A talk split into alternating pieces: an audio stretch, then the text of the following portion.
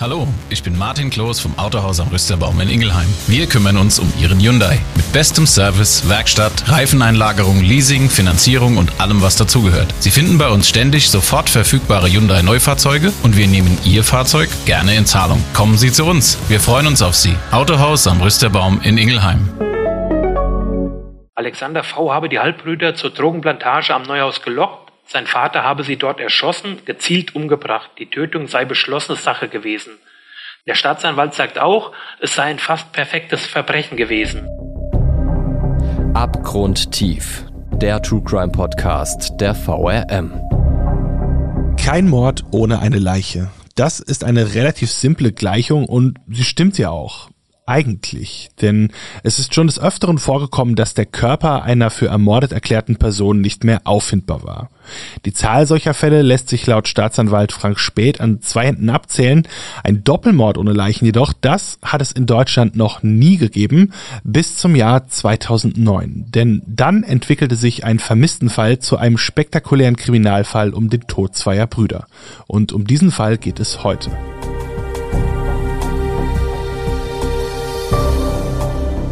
Und damit hallo und herzlich willkommen zu Abgrundtief, dem True Crime Podcast der VRM.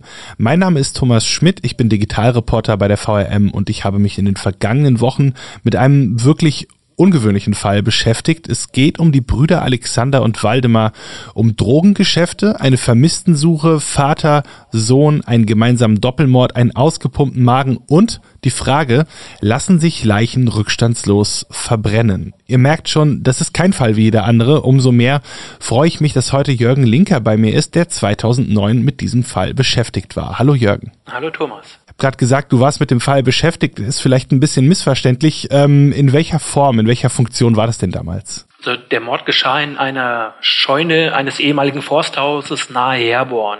Das liegt in unserem Verbreitungsgebiet und als Reporter in der Dillenburger Redaktion habe ich dann über den kompletten Prozess berichtet, der sich damals über 19 Monate hinzog. Und alles hat angefangen mit einer Vermisstenmeldung, so wie sie es jede Woche, ja jeden Tag in Deutschland gibt. Die beiden Brüder Alexander P. und Waldemar S. gelten seit dem 28. Februar als spurlos verschwunden. Ebenfalls weg ihre Autos, da liegt der Verdacht erst einmal nahe, dass sie weggefahren, ja vielleicht abgehauen sind. Und die Polizei findet in der Wohnung dann ein Foto der Brüder, auf dem einer von ihnen mit einem Fisch auf einem Urlaubsfoto zu sehen ist. Ähm, sind sie dann also in den Süden aufgebrochen? Das war so die Überlegung, aber da stellt sich dann aber doch schnell als unwahrscheinlich heraus, denn die Reisepässe haben sie nicht mitgenommen. Und spätestens jetzt müssen die Ermittler davon ausgehen, Alexander und Waldemar könnten einem Verbrechen zum Opfer gefallen sein.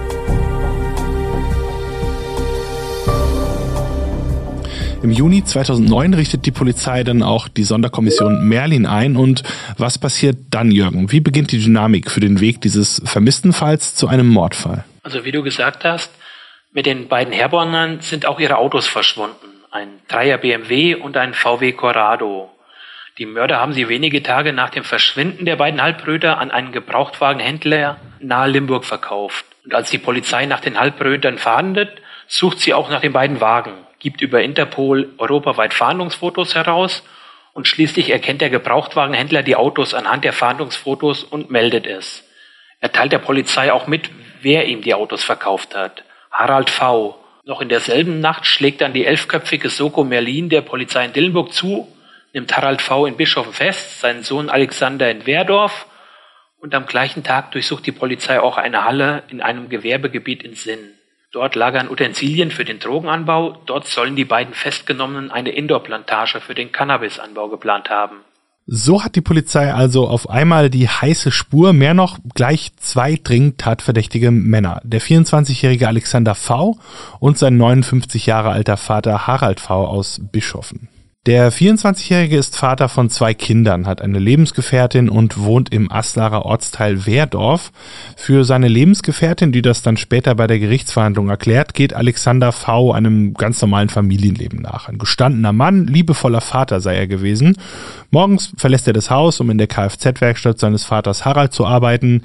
Dass man sich davon aber dann ein Ferienhaus am Heisterberger Weiher leisten kann, das hat sie angeblich nicht stutzig gemacht. Die Finanzen liegen in den Händen ihres Freundes, der gibt ihr jeden Monat 1000 Euro in Bar und sie gibt die Hausfrau. Vater Harald ist 59 Jahre alt, als er festgenommen wird, Kfz-Meister und hat eine, wenn auch angemietete, eigene Werkstatt auf dem Neuhaus bei Uckersdorf. Alexander ist nicht sein einziges Kind. Unter seinen vier Kindern sind darüber hinaus noch ein 17-jähriger Sohn und zwei Töchter. Vor Gericht wird er als Häuptling und Familienoberhaupt beschrieben, der die Familie geführt hat. Und auf der anderen Seite hat er sich in eigenen Worten als Loser gesehen. Seine Geschäfte haben wohl nicht so funktioniert, wie er das wollte. Er ist dann auch mal häufig wegen diesem oder jenem mit dem Gesetz in Konflikt geraten, hat sich am Schieben geklauter Autos und Motorräder beteiligt, Betrug, Hehlerei und Urkundenfälschung brachten ihm schon in den 90ern eine Verurteilung ein. Jürgen, was weiß man denn noch über die beiden Tatverdächtigen und wie hast du die vor Gericht erlebt? Harald V. ist gelernter Schmied, Oberfeldwebel und Schlossermeister. Er hatte eine Werkstatt und später Motorradteile und Bootsmotoren verkauft. Vor Gericht gibt er sich wie ein Geschäftsmann auf der Anklagebank. Er ist eloquent und er ist intelligent. Das wird ihm auch vom Psychiater bescheinigt.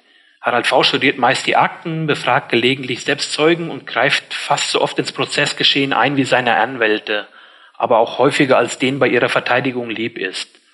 Harald V. ist ein vorbestrafter Betrüger. Juristen sagen, das geschäftige Verhalten sei typisch für solche Täter. Alexander V., sein Sohn, ist anders, stiller. Der psychiatrische Gutachter beschreibt ihn als teilnehmenden Beobachter, aber auch als egozentrisch. Für seine Interessen habe er auch seine Freunde belogen. Er hat keinen Berufsabschluss, seine Hobbys sind Angeln, Jagen und Motorräder.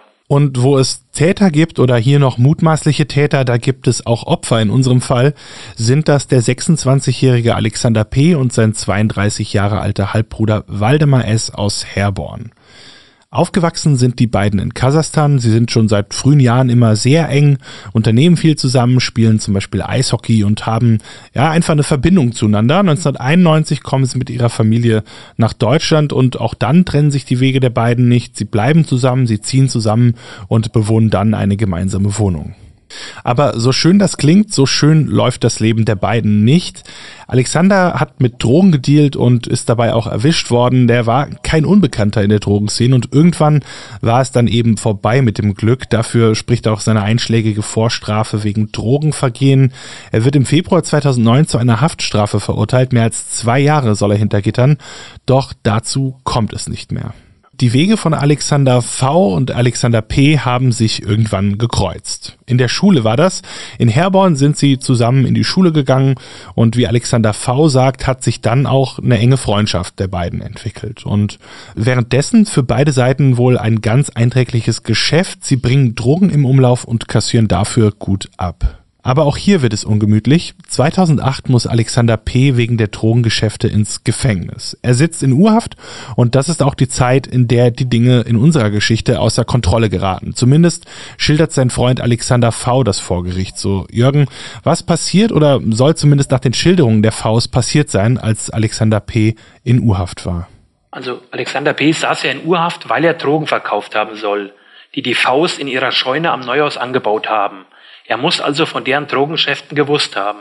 Und die Faust mussten Angst haben, dass sie verpfiffen werden.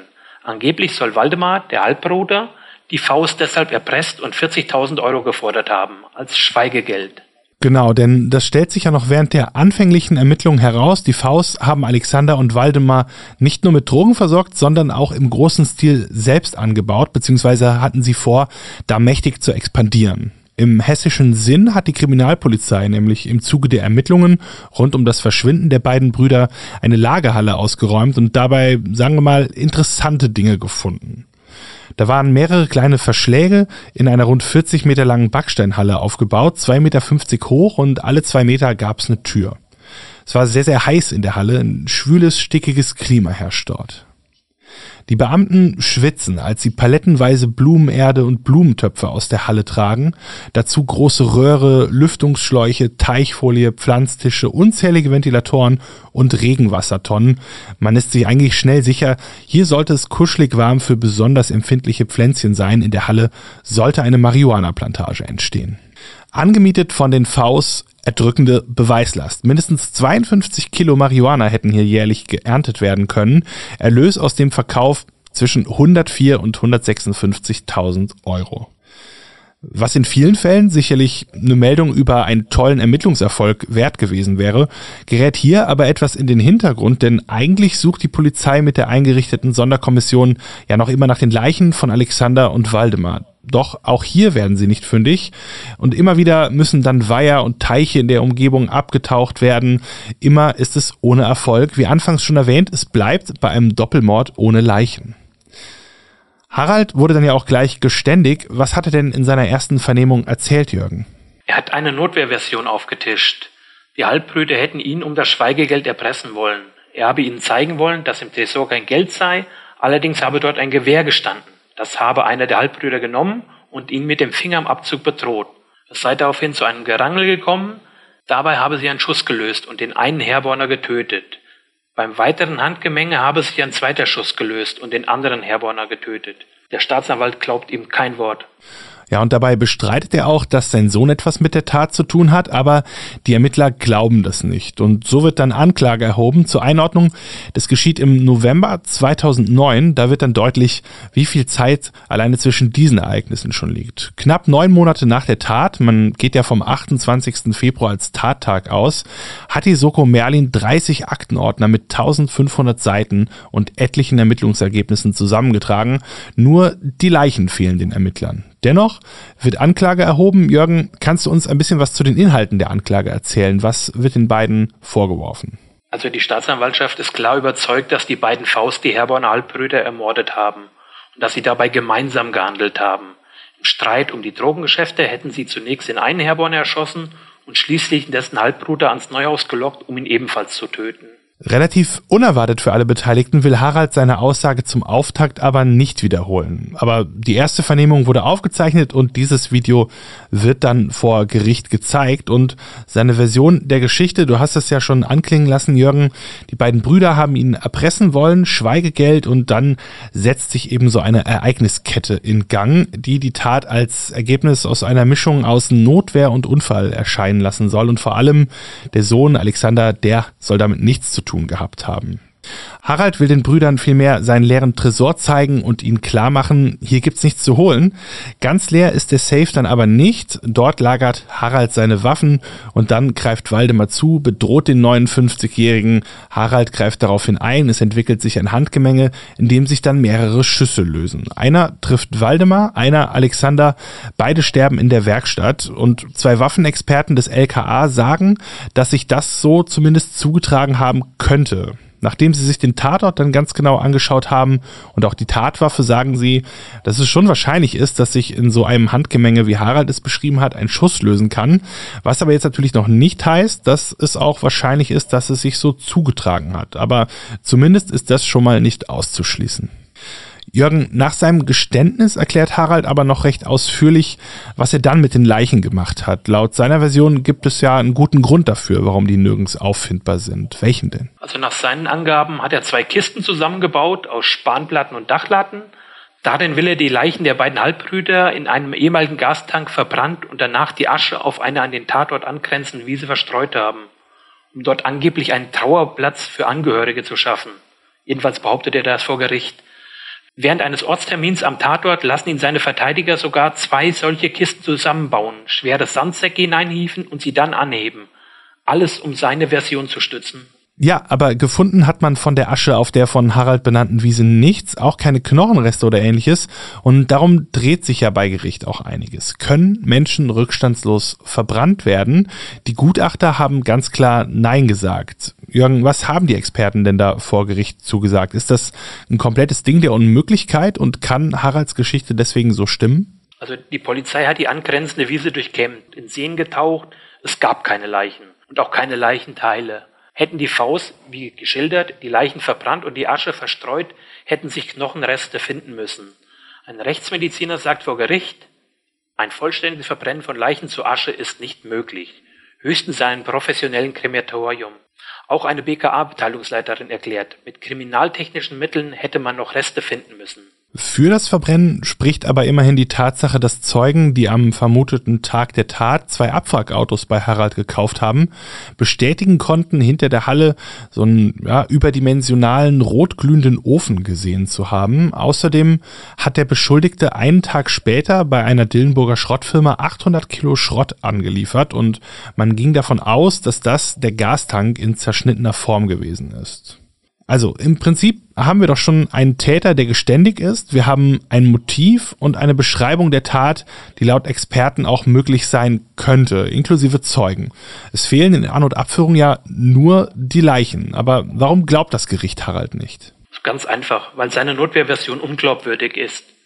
Ich habe damals mit der Gießener Strafrechtsprofessorin und Kriminologin Britta Bannenberg gesprochen. Sie fragt, wie oft lassen Menschen, die in Notwehr gehandelt haben, eigentlich eine Leiche verschwinden? Überdies seien die Leichen mit einer großen Akribie und Energie beseitigt worden. Und sie fragt, warum baut ein Angeklagter noch Särge, wenn er die Leiche verbrennen wollte? Ich denke, das Gericht dürfte sich ähnliche Fragen gestellt haben. Jetzt haben wir so viel über Harald gehört, aber wie tritt eigentlich Alexander vor Gericht auf? Dem will man ja eigentlich noch eine Beteiligung an dem Doppelmord nachweisen, bekommt ihn aber nicht so richtig zu greifen. Der sagt ja auch nichts vor Gericht, Trotzdem gehen die Ermittler davon aus, dass das eine Schutzbehauptung des Vaters ist, dass sein Sohn nichts mit dem Doppelmord zu tun hat. Den ersten, naja, Beweis, wenn man das so nennen will, liefert die 24-jährige Freundin von Alexander, mit der er auch die zwei Kinder hat. Sie schreibt spät abends, Anfang August 2019 im sozialen Netzwerk Wer kennt wen? Zitat, ich kann euch sagen, dass die beiden es waren. Logisch, dass auch sie dann in den Zeugenstand berufen wird. Da bekräftigt sie das dann auch nochmal, dass beide beteiligt waren, aber Beweise dafür hat sie keine.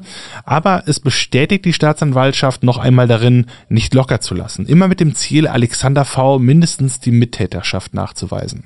Eigentlich soll das unter anderem gelingen, weil Alexanders Handy an dem Tag am vermeintlichen Tatort geortet werden konnte. Aber als dann in der Wohnung der beiden Opfer eine Tageszeitung gefunden wird, die auf den 1. März datiert ist, also einen Tag nach dem angenommenen Tattag, da werden die Beweise gegen Alexander V wieder dünner.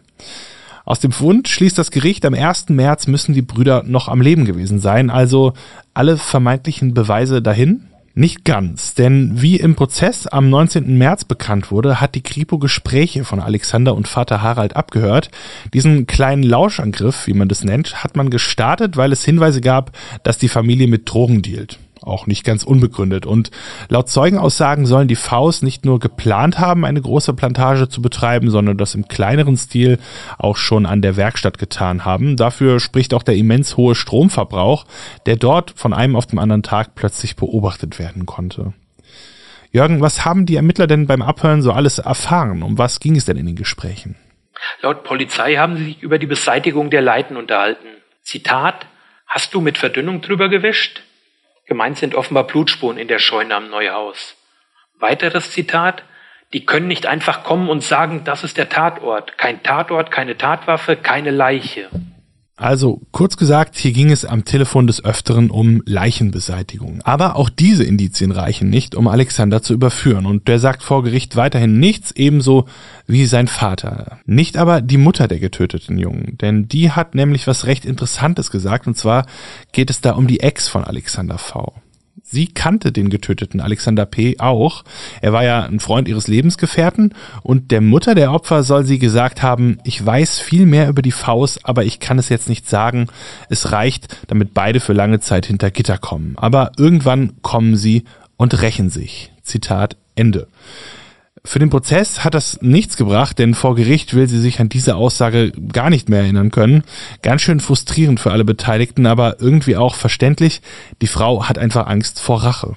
So bleibt es erstmal weiter dabei, es müssen Indizien, Beweise und Untersuchungen ausgewertet werden, um der Wahrheit irgendwie irgendwie ein Stückchen näher zu kommen. Bis dann aber die Anwälte von Alexander V erklären, ihr Mandant will sich jetzt äußern. Und da horcht man natürlich auf, nach einer so langen Zeit, wir befinden uns gerade zur Einordnung im Juli 2010, da will der Mann sein Schweigen brechen. Jürgen, was hat man denn erwartet und was ist es dann, dass Alexander V aussagt? Es geht um die Frage, wie seine Tatbeteiligung aussieht, ob auch er ein Mörder ist. Ein Zeuge hat ihn schwer belastet, behauptet, dass Vs jüngerer Bruder auf einer Party erzählt habe, Vater und Sohn hätten die beiden Halbbrüder gemeinsam umgebracht.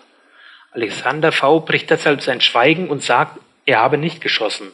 Als sein Vater ihn zum Neuhaus gebeten habe, hätten die beiden Leichen dort schon gelegen. Sie seien dann verbrannt worden und er habe die Asche schließlich in einen nahen Bach geschüttet. Es bleibt also bei einer fast identischen Aussage, wie sie auch Vater Harald gemacht hat. Unter anderem unterscheidet sich aber der Ort, an dem angeblich die Asche und Knochenreste verteilt wurde, denn das soll laut Alexander im Donsbach gewesen sein. Von einer Brücke hatte die Asche angeblich in den Bach geschüttet und da hat man dann im Nachgang natürlich auch nachgesucht, aber auch hier wurde nichts gefunden. Von den Leichen fehlt immer noch jede Spur. Und da helfen dann auch die verschiedenen Zeugen nichts, die noch geladen werden in diesem langen Prozess. Zwischenzeitlich tagt das Gericht sogar bei der Oma der beiden Opfer mitten im Wohnzimmer. Das liegt daran, dass die 73-Jährige nicht mehr mobil ist und das Gericht nicht selbst aufsuchen kann. Und so kommt das Gericht eben kurzerhand zu ihr inklusive der beiden Angeklagten. Eine von vielen kuriosen Szenen in diesem langen Gerichtsprozess. Die Rentnerin könnte die letzte gewesen sein, die die beiden Opfer noch lebend gesehen hat. Aber neue Erkenntnisse verschafft auch dieser Termin nicht wirklich. Die gibt es aber dann am 14. Januar, an dem die Staatsanwaltschaft ihr Plädoyer hält. Staatsanwalt Frank Späth fordert lebenslänglich, er spricht von einer Hinrichtung und einer kaltblütigen Exekution klare und harte Worte. Jürgen, wie hat Späth denn seine Forderung begründet? Wie hat er plädiert? Er fordert lebenslange Haftstrafen für beide Angeklagten. Beides seien Doppelmörder. Er sagt, Zitat, es war fast reduziert auf ein Duell, sie oder wir. Alexander V. habe die Halbbrüder zur Drogenplantage am Neuhaus gelockt. Sein Vater habe sie dort erschossen, gezielt umgebracht. Die Tötung sei beschlossene Sache gewesen. Der Staatsanwalt sagt auch, es sei ein fast perfektes Verbrechen gewesen und nur mit großer Mühe und dank der Arbeit der Soko Merlin aufgeklärt worden. Anstatt dass die Verteidigung ihrerseits plädiert, kommt es dann aber zu immer neuen Anträgen. Der Prozess scheint immer weiter verschleppt zu werden. Schwer erträglich ist das natürlich vor allem für die Mutter der getöteten Halbbrüder.